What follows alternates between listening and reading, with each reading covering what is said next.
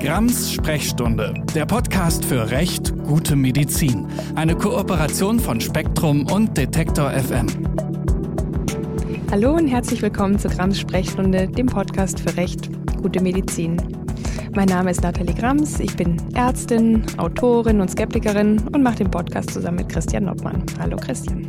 Hallo Nathalie. Ich bin Rechtsanwalt aus Berlin und befasse mich mit Fragen des Medizin- und Krankenkassenrechts und dazu sitze ich in Berlin in diversen Gremien, die sich mit der Gesundheitsversorgung in Deutschland befassen und da kommen medizinische und rechtliche Fragestellungen ja automatisch zustande. Ja, und das war eben auch der Grund, warum wir gesagt haben, lass mal den Podcast zusammen machen, weil ich glaube, es gibt ganz viele Fragestellungen in der Medizin oder auch im Gesundheitswesen, die einerseits aus der medizinisch-wissenschaftlichen Perspektive interessant sind, aber wo es einfach auch wirklich eine juristische gesundheitspolitische ähm, Komponente gibt, die mir als Ärztin auch oft gar nicht so bewusst ist, die sicherlich vielleicht auch vielen Patientinnen und Patienten nicht so bewusst ist und daraus ja quasi so eine Sichtweise, eine komplexe Sichtweise zu stricken, das war die Idee, dass wir das zusammen machen. Ich merke das auch im, im Job jeden Tag. Äh, das ist eigentlich schon fast was für ein Bullshit-Bingo, wenn Ärzte oder Ärztinnen, mit denen man in, äh, in Beratungen sitzt, einen Satz anfangen mit Ich bin zwar kein Jurist, aber. Oder wenn ich dann sage, ich bin zwar kein Arzt, aber. Und das, das zeigt ja schon, dass man über gemeinsame Themen sprechen muss oftmals aber ganz unterschiedliche Sprachen verwendet, ähm, auch einen ganz unterschiedlichen Blickwinkel eigentlich auf dieselbe Sache hat und ähm, so jede, jede Seite, also äh, ihre, ihre Sichtweise nicht nur einbringen kann und muss, sondern da auch eine, einen, ja, einen ganz wichtigen Beitrag leisten kann. Und ich glaube, dieser, dieser Dialog ist einfach essentiell, damit ähm, sowohl medizinisch als auch rechtlich als auch gesundheitspolitisch in der Gestaltung dann tatsächlich auch sinnvolle Ergebnisse rauskommen, die dazu auch noch verständlich sind. Ja, weil es ja letztlich alles Experten sind, die für ihr Fachgebiet sprechen, aber das miteinander in Einklang zu bringen und sozusagen einen Dialog daraus zu entwickeln, das ist zumindest auch unsere Motivation, das hier zusammen zu machen. Es kann auch hochkontrovers sein. Ähm, ich halte das sogar für, für sinnvoll und zielführend, dass man auch am Ende zu sehr unterschiedlichen Sichtweisen kommt und dass rechtliche Entscheidungen äh, dann äh, zwar hingenommen werden müssen, obwohl sie medizinisch nicht zwingend äh, sozusagen äh, eins zu eins geteilt werden, aber der Austausch, den halte ich für absolut wichtig und essentiell und dazu bieten sich einfach auch eine Vielzahl von Themen an, die also jetzt ganz jüngst gesundheitspolitisch diskutiert werden, die aber auch die Bevölkerung einfach unmittelbar betreffen und, und deswegen auch interessieren. Ja, Gesundheit ist einfach ja auch ein super wichtiges und auch einerseits sehr persönliches, aber eben auch politisches Thema. Und da einen guten Weg zu finden, dass sich irgendwie einerseits jeder gesehen fühlt, aber andererseits eben auch jeder zu seinem Recht kommt, ist, glaube ich, der Anspruch, den wir hier auch haben. Und vielleicht auch der Aufruf oder vielmehr der Wunsch an euch als Hörerinnen und Hörer, wenn ihr eine Frage habt, die sich in diesem Umfeld bewegt, medizinisch, juristisch, gesundheitspolitisch, gesellschaftsrelevant, dann schreibt uns das einfach. Ihr findet uns auf Twitter unter Nathalie Grams, also Nathalie Grams und RA Noppmann für Rechtsanwalt Noppmann. Und wir sind da wirklich auch interessiert, welche Fragen ihr da vielleicht auch für uns habt. Ja. Themenideen haben wir eigentlich schon reichlich, also viel mehr als in die erste Folge reinpassen. Nathalie, was haben wir uns überlegt? Naja, jetzt ganz aktuell wollen wir uns ja mit der großen Kontroverse Impfpflicht beschäftigen, aber in den nächsten Folgen wollen wir auch sprechen über die Neuordnung des Heilpraktikergesetzes und wir wollen klären, ob man Masernviren eigentlich besser vor Gericht oder mit Hilfe der Wissenschaft nachweisen kann. Gute Frage. Und der Frage nachgehen, ob die rechtliche Sonderstellung von Homöopathie und Co., was ja in Deutschland so als besondere Therapierichtung gilt, eigentlich heute noch gerechtfertigt ist. Ihr findet uns ab sofort monatlich von Spektrum der Wissenschaft und Detektor FM auf allen gängigen Podcast-Apps, auf Apple Podcasts, Deezer, Google Podcasts und Spotify. Und damit fangen wir an. Es ist echt total erstaunlich, wie viel seit Monaten und ja eigentlich irgendwie auch seit Jahren über das Impfen diskutiert wird. Und jetzt hat diese Diskussion auch nochmal an Schärfe gewonnen, weil im November 2019 der Bundestag auf eine Initiative von unserem Gesundheitsminister Jens Spahn das Masernschutzgesetz beschlossen hat.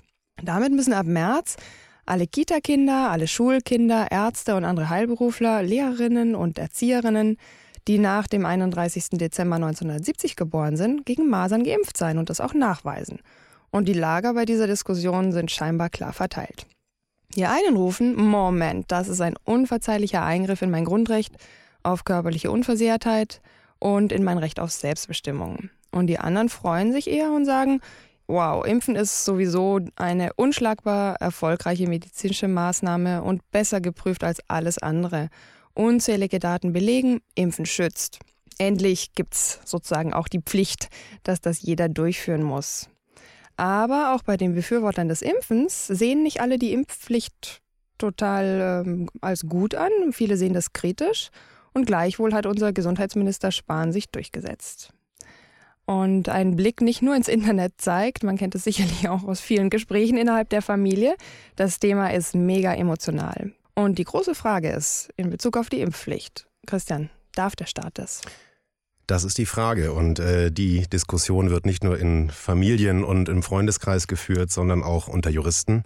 Und das auch schon seit langer Zeit ähm, sehr kontrovers, weil es dann ganz, ganz fundamentale Rechtsgrundsätze unseres äh, ähm, ja, Gesundheitssystems und auch unseres Verfassungsrechts geht. Kurz gesagt, auf deine Frage, unter bestimmten Voraussetzungen darf der Staat das. Na, da muss ich ja gleich mal nachfragen. Welche Voraussetzungen sind denn das?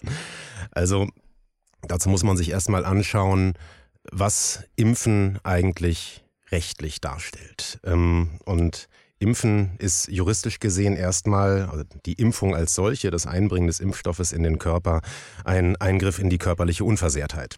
Das klingt erstmal krass äh, für Nichtjuristen, aber man muss es ganz nüchtern betrachten. Letztendlich ist jeder ärztliche Eingriff ein Eingriff auch in die körperliche Unversehrtheit, auch wenn er durchgeführt wird mit dem Ziel zu heilen, die Gesundheit zu verbessern oder ähm, Krankheiten zu beseitigen. Denn objektiv gesehen, das ist ein, der juristische Begriff dazu, ähm, mache ich ja erstmal was mit dem Körper. Bei der Impfung durchsteche ich mit der Nadel die Haut und verletze damit die, die äh, körperliche Integrität.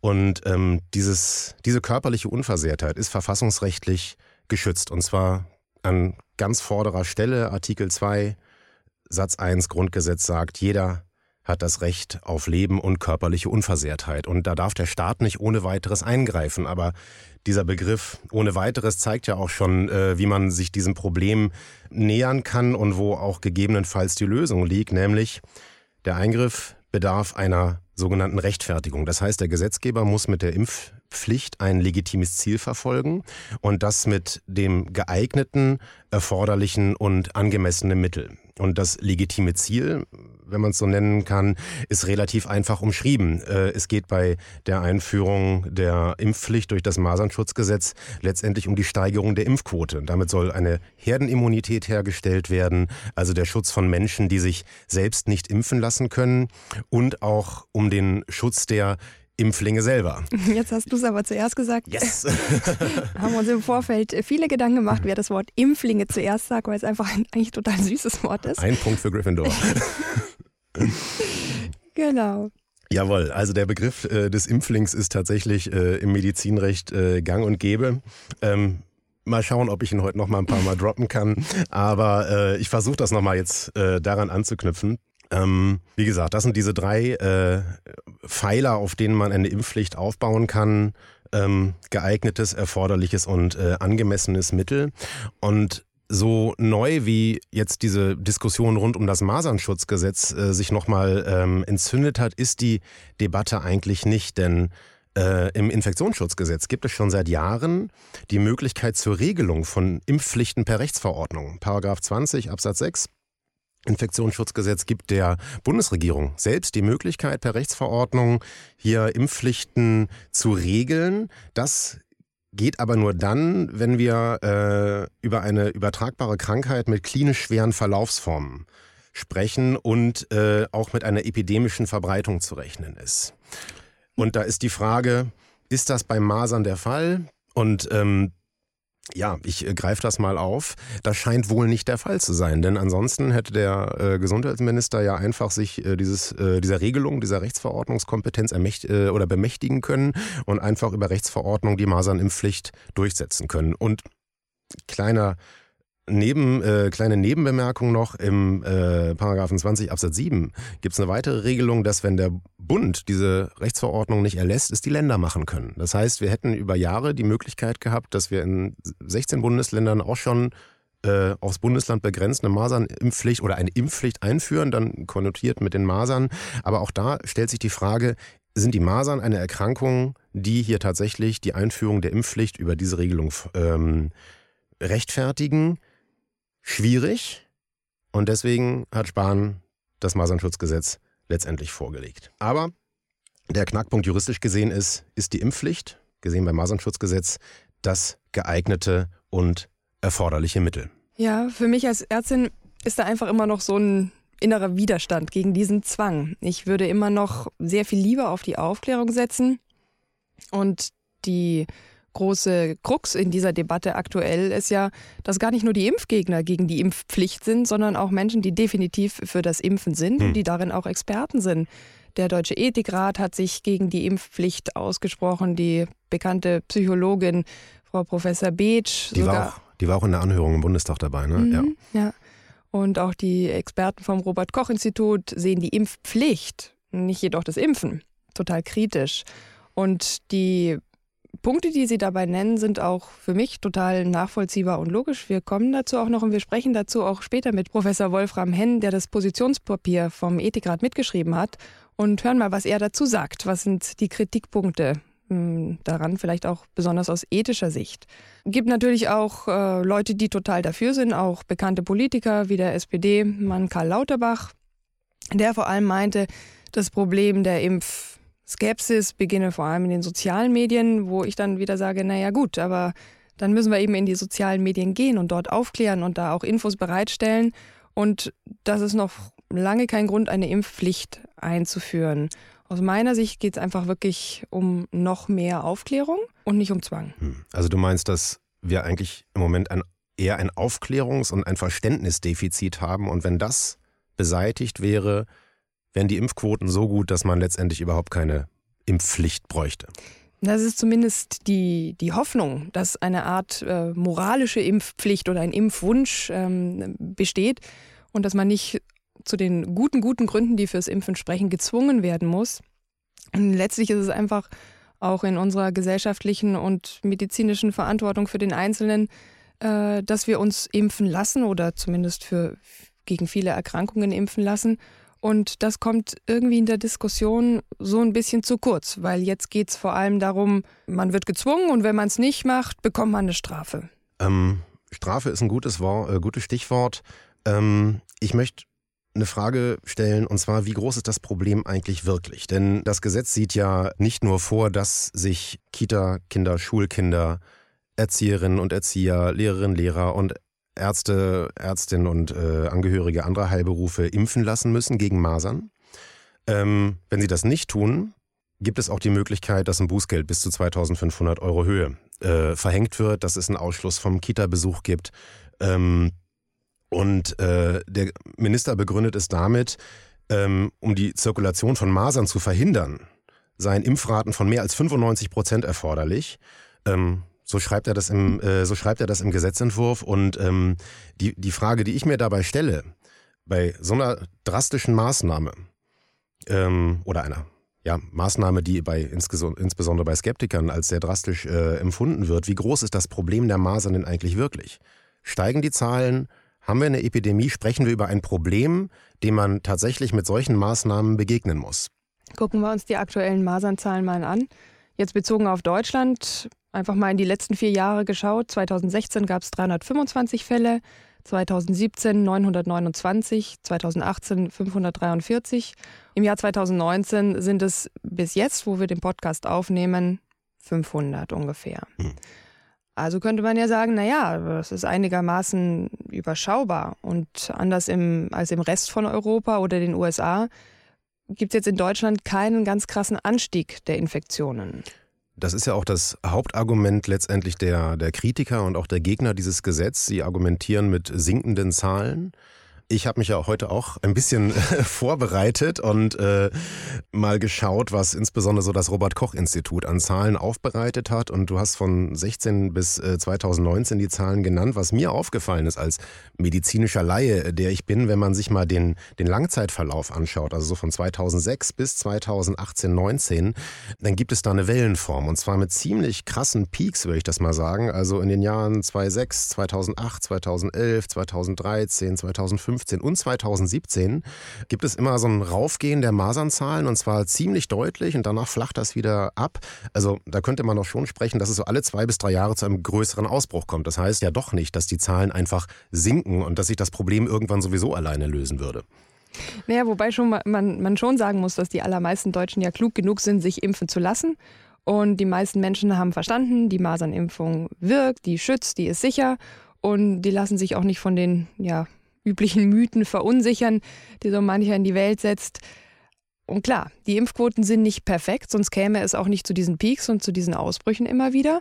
Aber so ganz katastrophal sind sie auch nicht. Das muss man jetzt auch fairerweise sagen, wenn man irgendwie halbwegs sachlich bleiben möchte. Immerhin 97 Prozent der Kinder in Deutschland sind geimpft, wenn sie in die Schule kommen. Knapp 93 Prozent erhalten auch die zweite Masernimpfung, die für den vollständigen Schutz nötig ist. Die Zahlen, die klingen ganz gut. Was ich aus meiner, sage ich mal, medizinischen Laiensphäre weiß, was man auch, äh, auch dem Gesetzentwurf entnehmen kann, ist, dass für einen vollständigen Herdenschutz, auf den der Minister ja gerne äh, verweist und was ja auch äh, Ziel des Gesetzes ist, sieht die Wissenschaft aber 95 Prozent Durchimpfung als notwendig an. Und die haben wir bei der zweiten Masernimpfung ähm, bei den Kindern und Jugendlichen ja eben gerade nicht. Also liegt da die Gefahr, kommen da die, kommen da die Peaks und die, und die Anstiege her? Hm, ja, das stimmt.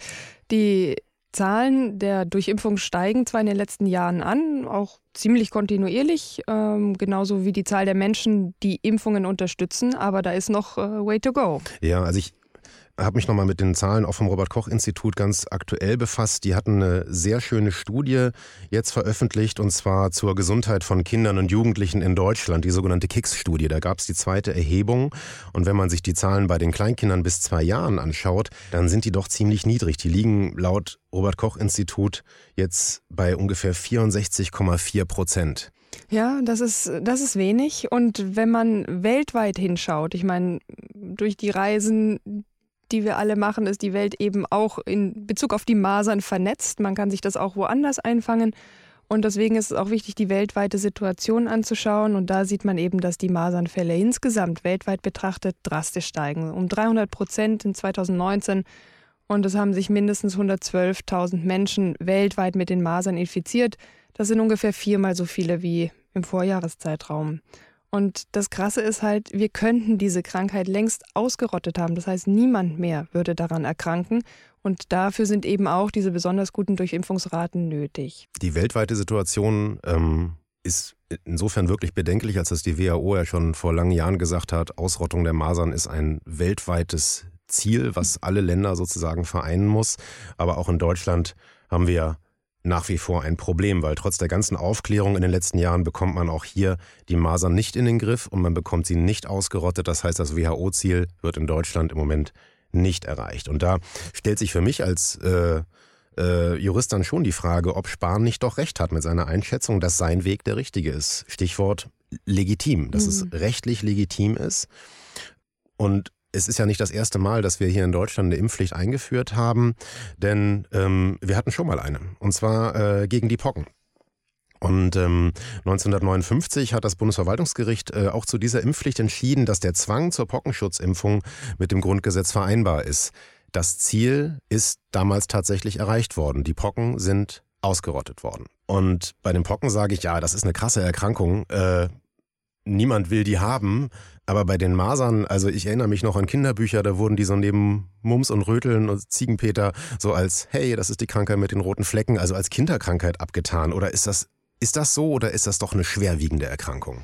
Ja, ich glaube, das ist ein ganz, ganz ähm, häufiger Trugschluss, dass man auch sagt, na ja, ich hatte die ja damals auch, die Masern hat mir ja nicht geschadet. Gut, man musste drei bis sechs Wochen im dunklen Zimmer liegen, aber so schlimm war das auch nicht. Und äh, klar, manche erinnern sich auch an Klassenkameraden, die dann irgendwie schwerhörig zurückkommen, weil eine schwere Mittelohrentzündung als Folge der Masern dazu geführt hat, dass man sein Gehör mindert oder verliert. Aber so richtig Schreckgespenst sind die Masern eigentlich nicht. Aber man muss eben sagen, das ist eben auch eine bisschen verklärte äh, Sicht und heute sehen wir noch viel weniger von den Komplikationen und Schwierigkeiten der Masern, weil eben die allermeisten dagegen geimpft sind und das Problem ist ein bisschen abstrakt geworden. Aber was man sagen muss, die Masern sind definitiv keine harmlose Kinderkrankheit. Es gibt super schwerwiegende Folgen, gerade auch ganz neu eine Studie dazu rausgekommen, dass das Immunsystem auf Jahre geschwächt sein kann, wenn man die Masern hatte nichts Entwicklungsschub und das Kind entwickelt sich danach gesund. Nein, ganz im Gegenteil. Das, das ist dieses, das Argument der, der äh, Impfkritiker, die sagen, das Kind muss das durchmachen. Oder? Ja, okay. genau. Und äh, ganz im Gegenteil, wenn man sie durchgemacht hat, äh, vergisst das Immunsystem sogar Erreger, gegen die es schon mal immun war. Also okay. es äh, erleidet quasi eine Amnesie. Und das ist schon richtig krass. Äh, und äh, dazu kommen einfach auch akute und späte Komplikationen wie eine Lungenentzündung, Mittelohrentzündung, Hirnhautentzündung oder eben auch als Folge der Mittelohrentzündung eine Schwerhörigkeit. Und ähm, gerade die Hirnhautentzündung tritt relativ gesehen relativ häufig auf. Bei einem von 1000 Fällen und für 10 bis 20 Prozent der Betroffenen endet die tödlich. Das heißt, man kann an den Masern wirklich auch heute immer noch sterben. Es gibt kein Heilmittel gegen die Masern. Hm. Man kann sie nur durch eine Impfung verhindern. Krass. Und dann gibt es einfach auch noch eine ganz, ganz gefürchtete und total äh, ja, spooky äh, Spätfolge, die SSPE. Was? Was? und mal gucken, ob ich das Wort jetzt hinbekomme. Die subakut sklerosierende Panenzephalitis. Ist einfach eine Gehirnentzündung, die immer tödlich verläuft und davor zu einem ganz mm, ja, dramatischen Abbau aller Fähigkeiten führt. Das heißt, kommen einfach große Schwierigkeiten im Alltag durch Behinderungen, auch durch äh, Kognitionsverlust und so weiter. Dazu schwer, schwer, schwer betroffene Kinder. Und äh, die sterben sehr früh. Und die äh, SSBE trifft vier bis elf pro 100.000 Erkrankten bei den Masern. Und das ganz Schlimme an der Erkrankung ist, dass es gerade bei kleinen Kindern, bei unter Fünfjährigen oder noch schlimmer bei unter Zweijährigen, noch viel häufiger zu dieser SSPE kommen kann. Und das sind gerade die Kinder, die noch nicht geimpft werden können oder wo die Durchimpfung auch noch nicht so groß ist, dass sie sicher geschützt werden können. Und an die denkt der Herr Spahn natürlich auch. Und das sind immerhin 20 bis 60 pro 100.000 Fälle. Okay, aber wenn ich das jetzt, das ist jetzt so ein Advocatus Diaboli-Argument, wenn ich das jetzt mal auf die 500 Fälle aus dem Jahr 2019 runterrechne, dann sind das ja statistische Größen oder ist das, ist das, ist das ein absolut krasses und, und äh, ja letztendlich nicht legitimes äh, Argument zu sagen? Es sind doch insgesamt wenig Zahlen und bei den kleinen Raten ist das Risiko noch kleiner. Naja, also das ist für mich als Ärztin jetzt kein Argument, weil Krebs selten ist, heilen wir ihn dann nicht. Also jedes Kind, das einfach durch Punkt für dich, ja. jedes Kind, das durch eine Impfung geschützt werden kann und die Impfung schützt ja, ist ein Kind, das wir sozusagen gar nicht in diese Statistik reinbringen können, dass wir einfach sozusagen davor bewahren, an irgendwelchen Spätkomplikationen erkr zu erkranken oder gar zu sterben. Und zum anderen ist es eben so, wir haben es vorher auch gesehen, du hast es angesprochen, die Masernzahlen bewegen sich in Wellen. Und dass die Zahlen insgesamt sinken, ist falsch. Und in diesen Erkrankungswellen, wo dann einfach auch mehr Menschen zum Beispiel lokal irgendwie erkrankt sind, ist es natürlich besonders wichtig, dann geschützt zu sein. Sonst trifft es einen auch in dieser speziellen Situation eben häufiger oder eher. Und äh, ja, die Daten der Todesursachenstatistik weisen für Deutschland 15 Todesfälle aufgrund der Masern im Zeitraum von 2001 bis 2012 auf. Also das passiert. Und das entspricht ungefähr einer Letalität, also einer Sterbewahrscheinlichkeit von einem Todesfall pro 1000 Masernerkrankten. Okay. Wenn man sich jetzt mal eine Epidemie vorstellt und einfach mal sagt, gut, keine Ahnung, Berlin erkrankt, weiß nicht wie viele Millionen Einwohner. 3, und dann kann 7. man ausrechnen, wie viele Kinder dann wirklich sterben. Und durch die Impfung würden sie das nicht tun. Also da würde ich jetzt nicht sagen, ach, das sind doch nur ein paar Kinder. Okay. Sorry. Also so krass würde es nicht mal der Jurist ausdrücken, aber das, äh, das ist natürlich ein Punkt. Mhm. Ähm, ich frage mich aber dennoch, ob man mit dieser Pflicht auch tatsächlich die Richtigen erreicht. Also das ist für mich eine Frage der Angemessenheit. Es werden ja mehrere Bevölkerungsgruppen in die Pflicht genommen. Kinder in Gemeinschaftseinrichtungen, also Kindergärten und Schulen und dazu eben die Beschäftigte in diesen äh, Einrichtungen und Ärztinnen, Ärzte, nichtärztliches Personal in allen möglichen Einrichtungen. Und ähm, ja, schafft man es damit tatsächlich, diese Grundimmunisierung oder diese Herdenimmunisierung herzustellen. Und ein besonderes Problem sind ja die jungen Erwachsenen, äh, die nach 1970 geboren sind, ähm, die äh, bislang ja so ein bisschen aus dem Fokus eigentlich geraten waren. Ja, absolut. Das ist ein wichtiges Stichwort, weil wir haben ja festgestellt in der Vorbereitung auf diesen Podcast, dass du in diese Gruppe fällst. Und wenn also, du jetzt nicht irgendein Wunder vollbracht hast, bist du noch nicht mit der zweiten Masernimpfung geimpft. Verdammt, jetzt hast du mich erwischt. äh, ja, äh, nach 1970 geboren, stimmt. Ich habe äh, mir ganz äh, pflichtbewusst äh, kurz nach äh, meinem Erscheinen auf der Welt hier die erste Masernimpfung abgeholt und damit war für mich, ich habe immer wieder in meinen gelben Impfausweis geschaut, äh, war für mich die Sache eigentlich klar. Und äh, ich wusste, dass die Frage kommt, ob ich das bis heute nachgeholt habe. Und ich muss dir leider sagen, äh, das wird eine faule Ausrede sein oder vielleicht auch eine klassische, nee, ich habe es einfach nicht geschafft. Ja, und ich glaube, das ist ganz typisch. Ähm, deswegen vielleicht auch der Appell an alle Hörerinnen und Hörer, einfach wirklich nochmal in den Impfpass zu gucken, ob man die zweite Masernimpfung hat. Und das ist einfach die, die man braucht, um den vollständigen Schutz zu gewährleisten. Und witzigerweise wissen das auch viele Ärzte nicht. Also wenn man in die Praxis geht und sagt, bin ich vollständig durchgeimpft, dann sagen manche Ärzte ja, obwohl man die zweite Masernschutzimpfung nicht bekommen hat. Und da lohnt sich vielleicht auch einfach echt nochmal nachzufragen. Und die Kasse zahlt das auch. Also das ist sozusagen auch alles auf diese Weise abgesichert.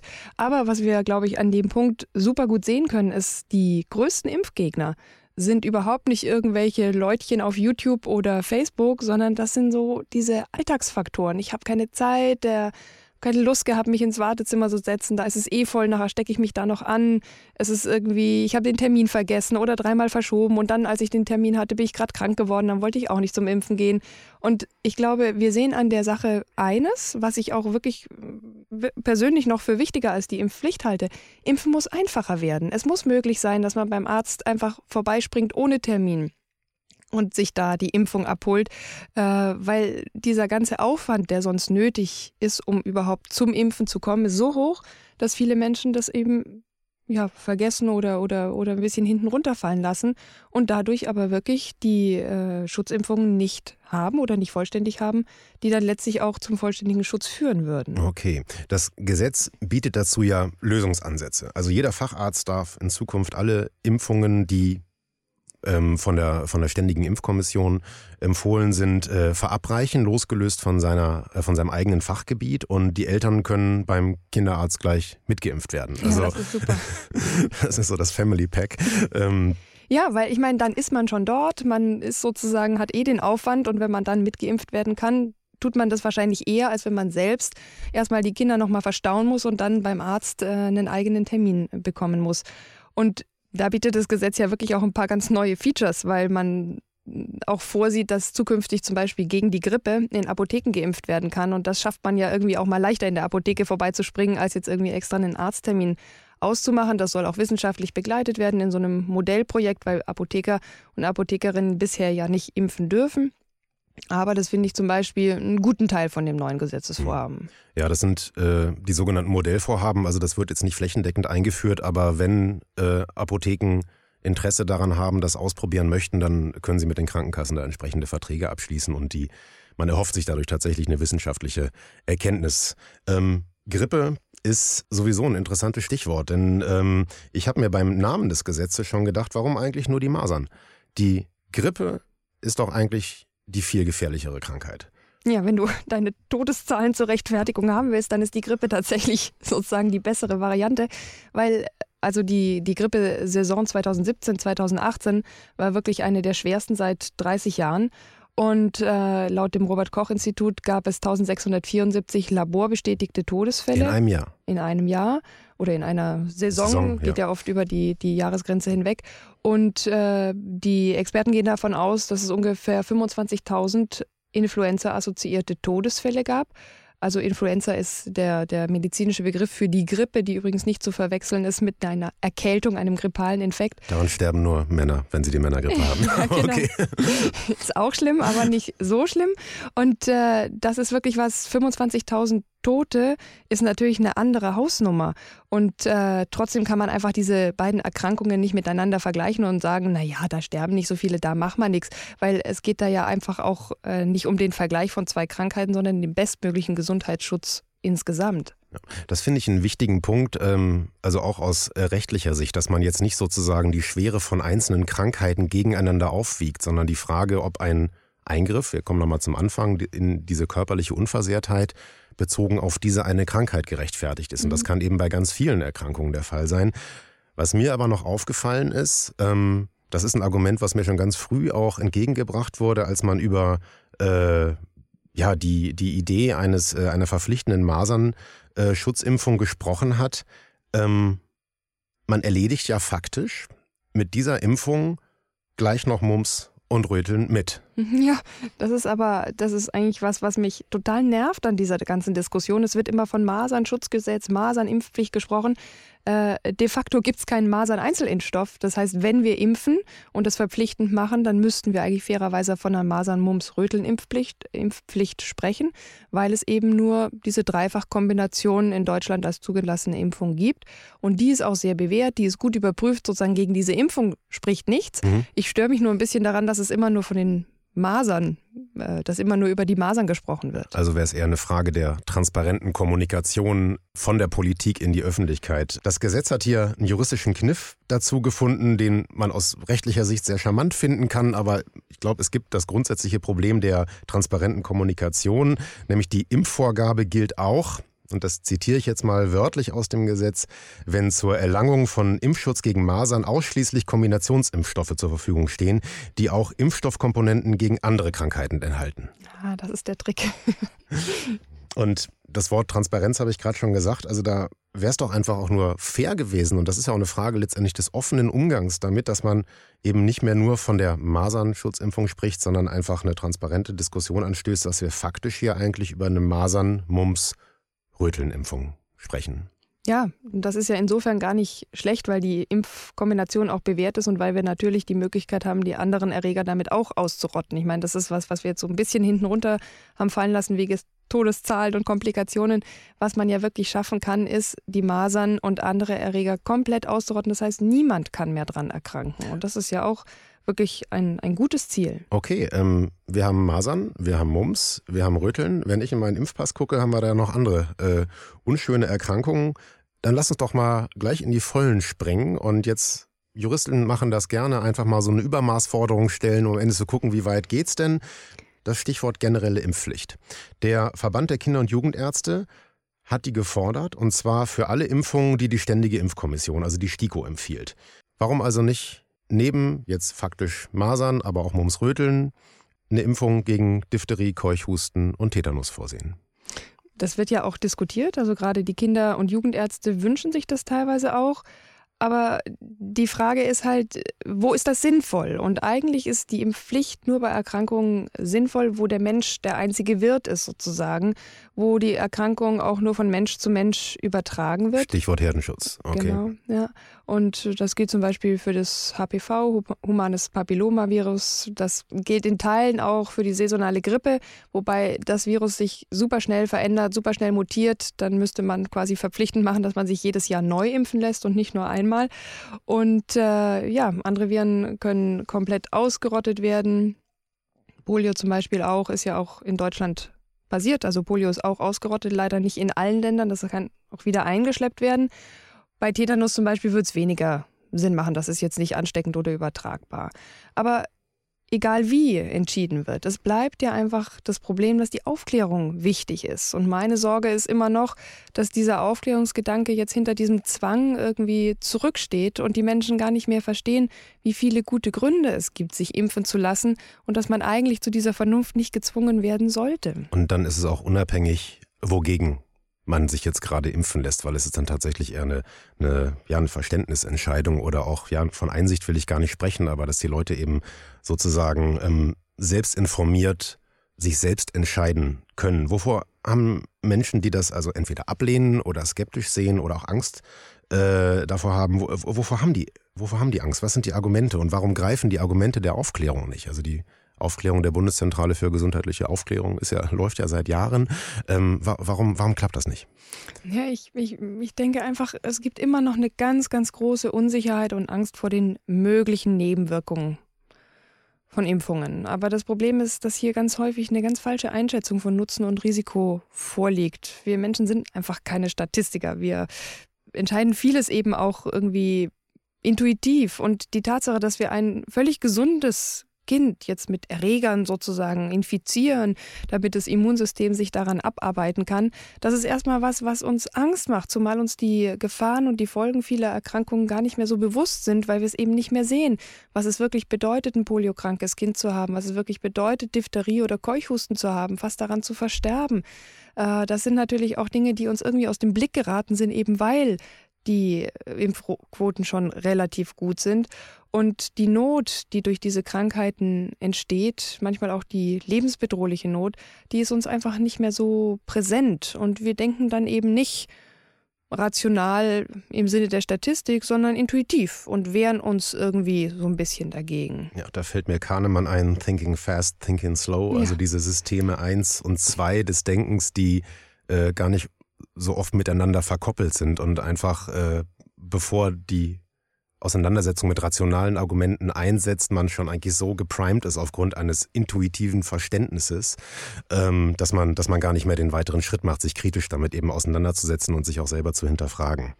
Ja, und dazu kommt eben auch, dass seit Jahren letztlich die, die Propaganda der Impfformierten, wie sie sich teilweise auch selber nennen, äh, einfach äh, da ist. Und äh, gleichzeitig wird so eine Angst vor Chemie und vor Big Pharma geschürt. Und es bleibt, gab ja auch Impfskandale, wollen wir auch überhaupt nicht verschweigen.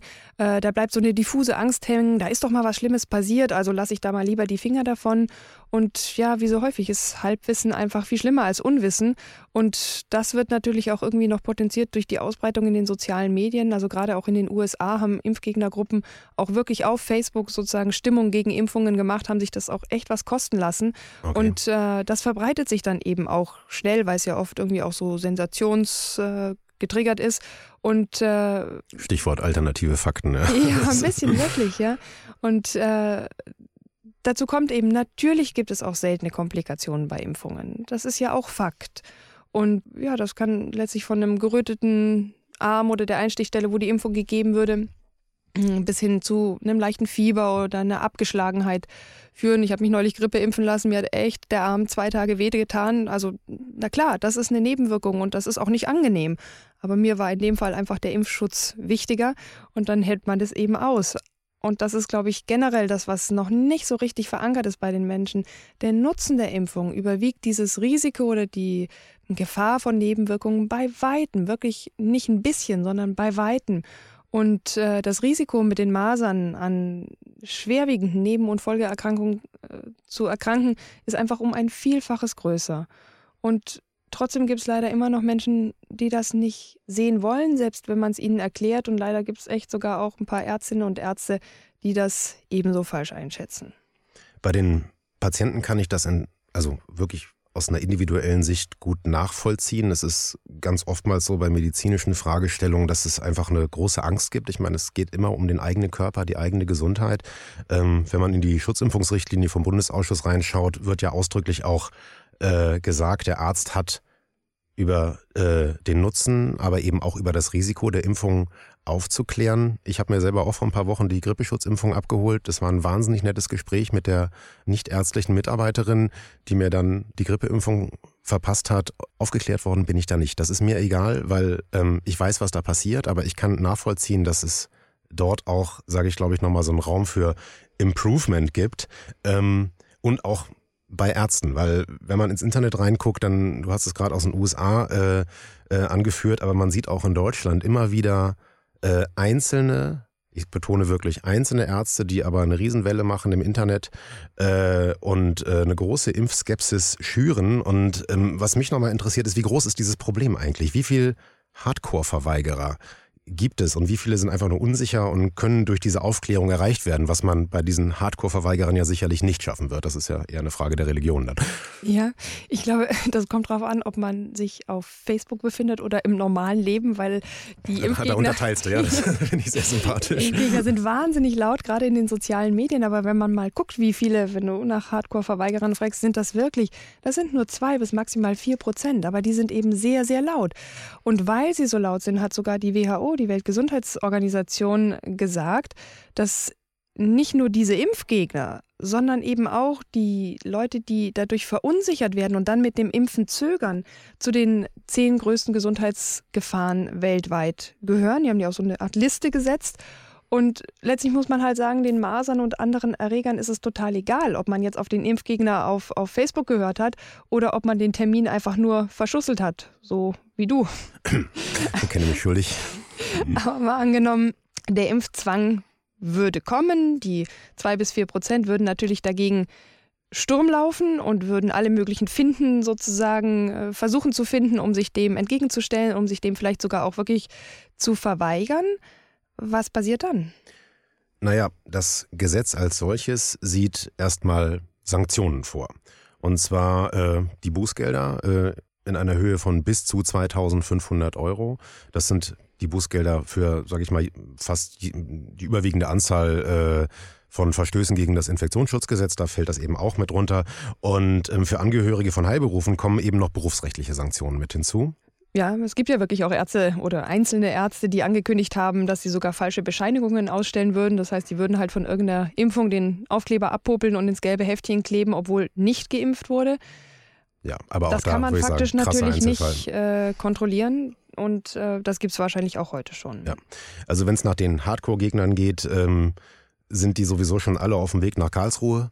Äh, jeder Jurist weiß, Karlsruhe, das Bundesverfassungsgericht, äh, da kann man drüber schmunzeln als Jurist, weil es gab einen schönen Zeitungsartikel, wo ein Heilpraktiker schon seine Klageschrift fertig hatte. Ähm, aber mal ganz ernsthaft, äh, ich glaube auch, dass sich das Bundesverfassungsgericht mit diesem Gesetz über kurz oder lang wird beschäftigen müssen. Denn ähm, neben dem Eingriff in die körperliche Unversehrtheit sind ja auch das Erziehungsrecht der Eltern, Berufsfreiheit der Ärztinnen und Ärzte und andere Heilberufler und auch die Schulpflicht betroffen. Mhm. Und es hängen einfach wahnsinnig viele Abwägungsfragen und Wertungsentscheidungen daran, wie wir das auch ja heute gesehen haben, was für viele Stellschrauben es gibt, wo man eben nicht einfach sagen kann, das ist richtig, das ist falsch, sondern es tatsächlich um eine sehr komplexe Abwägungsentscheidung letztendlich geht. Mhm. Ja, ich glaube, das wäre nochmal ein guter Punkt, um einfach nochmal über den Sinn des Impfens ganz allgemein zu sprechen. Warum machen wir das? Also wozu, wozu kam eigentlich diese ganze Diskussion auf? Was ist der Sinn von Impfungen? Und ich habe manchmal den Eindruck, dass das in dieser Diskussion um Zwang oder nicht fast ein bisschen um, untergeht. Und ich glaube, man muss an der Stelle nochmal betonen, dass es wirklich keine sinnvollere und erfolgreichere medizinische Maßnahme gibt, die uns wirklich individuell schützt, aber auch als Gesellschaft. Und ja, wir werden durch die Impfung vor Erkrankungen, vor deren Komplikationen in manchen Fällen auch vor dem Tod als Folge geschützt. Es gibt Impfungen gegen Krebs. Man sagt immer, wow, wir wollen Medikamente gegen Krebs. Die HPV-Impfung ist ein Medikament gegen Krebs und viele sagen, nein, das will ich nicht haben. Verstehe ich nicht. Es hilft uns auch, in andere Länder reisen zu können, wo wir einfach Urlaub machen wollen, wo es vielleicht andere Erreger gibt als hier und dann durch die Reiseschutzimpfungen da auch eine Prophylaxe zu haben. Und manchmal ist es ja auch so, dass man sich schon mit etwas infiziert hat, Tetanus zum Beispiel, dann kann man auch nachträglich nochmal geimpft werden, dass die Krankheit gar nicht erst ausbrechen kann. Aber das sind jetzt sozusagen die Nutzen für die einzelnen Menschen, aber auch für uns als Gesamtgesellschaft ist es einfach so, wir haben die Möglichkeit, Erreger komplett auszurotten. Niemand wird mehr krank, weltweit finde ich einfach eine super Sache. Und äh, wir schützen durch die ähm, hohen Durchimpfungsraten der Menschen, die geimpft werden können, auch diejenigen, die sich nicht impfen lassen können, weil sie vielleicht zu krank sind, weil sie Krebs haben, weil ihr Immunsystem geschwächt ist. Das ist einfach auch eine soziale Veranstaltung, das hm. Impfen. Und letztlich ist es auch ein Ausgleich von sozialen Ungerechtigkeiten. Wenn man einfach, ja, da Pech gehabt hat, kann man eben durch die Impfung das auch wieder ein bisschen gut machen, zumindest. Wir können dadurch, dass man ja auch manchmal gegen ähm, Bakterien impfen kann, auch Antibiotikaresistenzen, was ein super, super großes Thema ist, über das wir vielleicht auch mal sprechen müssen. Ähm, ich notiere schon mal. reduzieren. Und äh, man kann natürlich auch verhindern, dass Erreger sozusagen über Ländergrenzen hinweg getragen werden. Und das sind wirklich Punkte, wo ich sagen muss, wow, wie kann man sich dem eigentlich überhaupt verweigern? Aber bis man das verstanden hat, hat auch bei mir ein bisschen gedauert, gebe ich gerne zu, bleibt einfach die Aufklärung so super wichtig, das transparent zu machen, auch dass, dass die Menschen wirklich verstehen, Impfen schützt. Und ja, es gibt einzelne Impfkomplikationen und ja, es gibt Impfschäden. Das haben wir jetzt vielleicht ein bisschen zu kurz kommen lassen. Die gibt es und die sind ja auch dokumentiert. Und da hat man dann auch ein, ein Anrecht sozusagen aus, auf Schadensersatz. Aber das sind wirklich sehr, sehr vereinzelte Fälle, die nicht im Verhältnis zum Nutzen von Impfungen stehen. Und ich glaube, da müssen wir die Menschen einfach wieder ein bisschen positiver auch mitnehmen. Also ich, noch einen kurzen Einschub äh, zum Thema Impfschäden. Das ist natürlich ein gefühltes Bedrohungsszenario, wenn man sich die, die Zahlen, und du hast es ja genannt, so diese Verhältnisse von Nutzen zu Risiko und vor allen Dingen auch Risiko der Erkrankung versus Risiko der Impfung anschaut, ähm, ist es tatsächlich etwas, was man eigentlich durch ja, eine transparente Aufklärung objektivierbar machen kann und dann eben diese Gefahr einfach auch sehr, sehr klein machen kann. Es gibt, du hast es schon gesagt, äh, rechtliche Regularien, ähm, um, wenn tatsächlich mal ein Impfschaden auftritt, äh, auch entsprechend das kompensiert zu bekommen. Ähm, wir können das gerne in die Shownotes packen. Ich halte das für ein wichtiges Thema und das soll auch heute nicht zu kurz kommen, mhm. möchte ich, weil ich glaube, das ist auch ein, ein ganz wichtiger Punkt, der einfach in diese gesamte Diskussion mit reingehört. Ich nehme mal mit, wir haben einen eindeutigen medizinischen Nutzen. Die rechtlichen Fragen sind komplex, was immer so ein bisschen anklingt in der Diskussion und auch gerade nochmal in dem, was du erzählt hast über den individuellen Nutzen und den Bevölkerungsnutzen, äh, auch was eine Frage der gesellschaftlichen Verantwortlichkeit angeht, das sind für mich eigentlich die ethischen Fragen, die um alles drumrum gewoben sind und irgendwie alles doch miteinander verbinden, weil ich glaube, gerade dieses Thema ist etwas, was man eben nicht rein juristisch oder auch rein medizinisch betrachten kann, sondern da kommt, glaube ich, eine ganz wichtige Lage mit dazu. Und das sind eben Fragen von ethischer Verantwortung, äh, von ethischen Friktionen, ähm, für die es sicherlich auch äh, kompetente Leute gibt, die sich genau damit auseinandersetzen. du wirst lachen, aber wir haben im Vorfeld ja mit Professor Wolfram Hemm von Deutschen Ethikrat gesprochen und er ist bereit, mit uns genau diese Frage zu diskutieren. Ich würde sagen, den rufen wir jetzt mal an. Na, dann machen wir das. Hallo, Herr Professor Henn. Ich freue mich sehr, dass es klappt, dass wir miteinander sprechen. Der Ethikrat hat sich ja mit einem Positionspapier gegen die Impfpflicht ausgesprochen.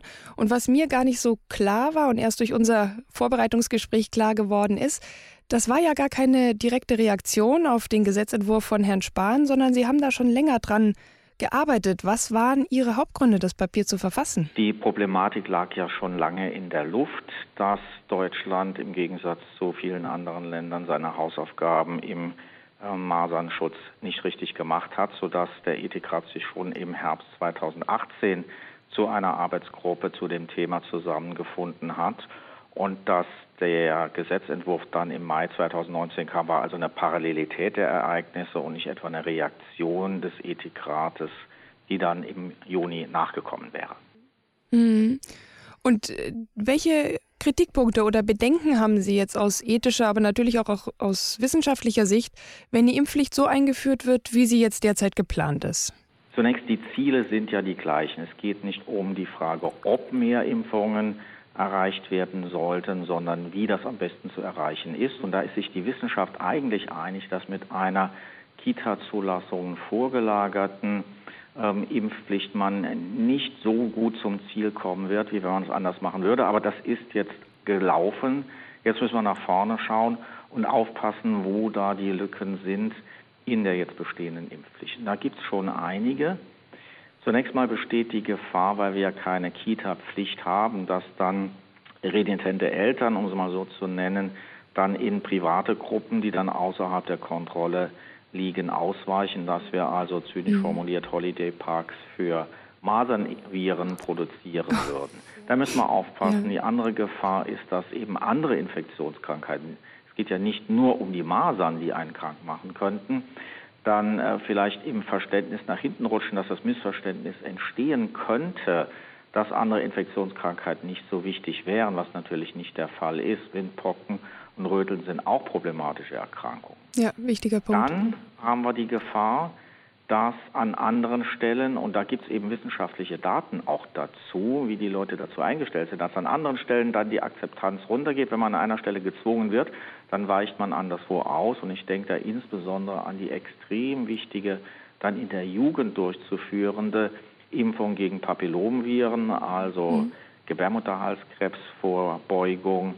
Und da könnte es sein, dass man dann äh, Widerstände produ produziert und provoziert, die sich dann in schlechteren Impfraten an anderen Stellen ausprägen. Ja. Mhm. Und was hätten Sie für Vorschläge? Welche Verbesserungen zur Erhöhung der Impfquoten und zur Aufklärung auch über Impfungen würden Sie selbst vorschlagen? Wir müssen zu einen äh, schauen, dass wir eben über die Masern hinaus den Blick in alle Infektionskrankheiten, die man mit Impfungen vermeiden kann, richten und dass wir vor allem die Gruppe in der Bevölkerung, wo die größten Lücken bestehen, das sind nämlich die Erwachsenen, nicht die Kinder, stärker in den Blick nehmen. Und da müssen wir davon ausgehen, dürfen wir eigentlich im Guten davon ausgehen, dass es doch nur relativ wenige harte Impfgegner gibt. Und die meisten Leute, die nicht geimpft sind, sind äh, welche, wo es dann vom Tagesablauf nicht richtig funktioniert, die also Argumenten zugänglich sind. Also erster Punkt ist Zugangserleichterung. Impfsprechstunden am Tagesrand anbieten, Impfungen über Betriebsärzte, Impfungen in den Kitas, das war eigentlich die Alternativ- Vorstellung des Ethikrates gewesen, die Kinder erstmal in die Kita zu lassen und dann dort zu impfen. Dafür müssen wir aber auch Geld in die Hand nehmen und das öffentliche Gesundheitswesen stärken. Eine ganz banale Sache, und ich glaube, da kommen wir auch leicht zusammen. In praktisch allen Arztpraxisverwaltungssystemen ist eine Automatik vorgerüstet, die den Patientinnen und Patienten nicht nur zum Geburtstag gratuliert, sondern sie auch an Impfungen erinnern kann. Das müssen wir im Datenschutz einrichten, das ist aber machbar und ich glaube, wenn man den Leuten dann sagt, Brief schreibt ähm, oder eine WhatsApp schickt, was auch immer, ähm, pass mal auf, du bist gegen die und die Krankheit, die wichtig ist, nicht geimpft, dann werden wir sehr hohe Akzeptanzen kriegen. Also können wir mit modernem Denken schon eine ganze Menge erreichen, auch ohne Zwang. Ja, sehen wir genauso und wir danken Ihnen ganz herzlich, dass Sie heute bei uns waren und wünschen einen schönen Tag. Sehr gerne, schönen Tag. Tschüss. Tschüss. Ja, super Punkte, die er nochmal aufgebracht hat. Äh, haben wir natürlich ein bisschen gehofft, dass er uns diese Punkte nennt, die wir auch schon wirklich viel bedacht haben. Wie kann man Impfen leichter machen? Was sind für Maßnahmen möglich außerhalb eines Zwangs? Und ich glaube wirklich, dass das auch so das Projekt der Zukunft wird. Aber was man eben nochmal gesehen hat, auch wenn man jetzt nochmal die ethischen Aspekte mit reinnimmt, das Thema ist super komplex und Schnellschüsse sind einfach nicht die beste Möglichkeit, damit umzugehen. Und es wird ja auch weiter komplex bleiben. Auch wenn die Impfpflicht da ist, müssen wir über viele Dinge immer wieder und neu ähm, diskutieren. Ja, auch äh, aus rechtlicher Sicht. Ich glaube, das sind genau diese Abwägungsentscheidungen, mit denen ähm, sich die Gerichte dann auch befassen müssen und auch äh, befassen werden. Nämlich um am Ende zu einer Antwort zu kommen, ist jetzt der richtige Zeitpunkt, mit diesen Mitteln die Impf Quote zu erhöhen oder gibt es nicht doch noch einen Raum, der vorher vorgelagert ist und äh, mit äh, sinnvollen ähm, Aktivitäten ausgefüllt werden kann, so wie der Professor Hennes auch gerade sehr plastisch mit konkreten Beispielen dargestellt hat. Ja, und bleiben wir ganz konkret. Bitte die zweite Masernimpfung holen, du und alle Zuhörerinnen und Zuhörer. Zumindest mal vom Arzt checken lassen oder von der Ärztin, ob wirklich sozusagen der Impfstatus okay ist. Weil ich glaube, eins ist klar und ist auch hoffentlich heute klar geworden, Impfen schützt. Und die Diskussion um die Impfpflicht bietet immerhin auch die Chance, dass uns einfach die Wichtigkeit des Impfens, ich sage ja auch immer gerne der Schutzimpfungen, äh, wieder mehr ins Bewusstsein gerät und wir es dort auch halten. Und deswegen haben wir uns auch ja, bemüht, sozusagen einmal diese ganzen Aspekte abzudecken. Und weitere Infos packen wir für euch in die Show Notes. Wir freuen uns auch über freundliche Rückmeldungen, konstruktive Rückmeldungen. Die bösen kriegen wir sowieso jeden Tag auf Twitter. Und wir freuen uns, äh, dass ihr dabei wart bei der ersten Folge. Nächstes Mal widmen wir uns einem Thema, das eigentlich ähnlich kontrovers sein dürfte wie die Impfpflicht. Wir sprechen über das Heilpraktikergesetz. Da sind ja auch Jawohl. neue Dinge äh, im Kommen und äh, da gibt es auch wieder interessante Blickwinkel aus juristischer und aus medizinisch-wissenschaftlicher Sicht. Also bis zum nächsten Mal. Ihr findet uns äh, ab sofort immer monatlich von Spektrum der Wissenschaft und Detektor FM auf Apple Podcasts, Deezer, Google Podcasts, Spotify und in allen anderen Podcast-Apps. Auch von mir. Äh, tschüss. Ich gehe jetzt los, hole mir meine zweite Masernimpfung ab äh, und bis zum nächsten Mal bei Grams Sprechstunde, der Podcast für Recht. Gute Medizin. Grams Sprechstunde, der Podcast für Recht, gute Medizin. Eine Kooperation von Spektrum und Detektor FM.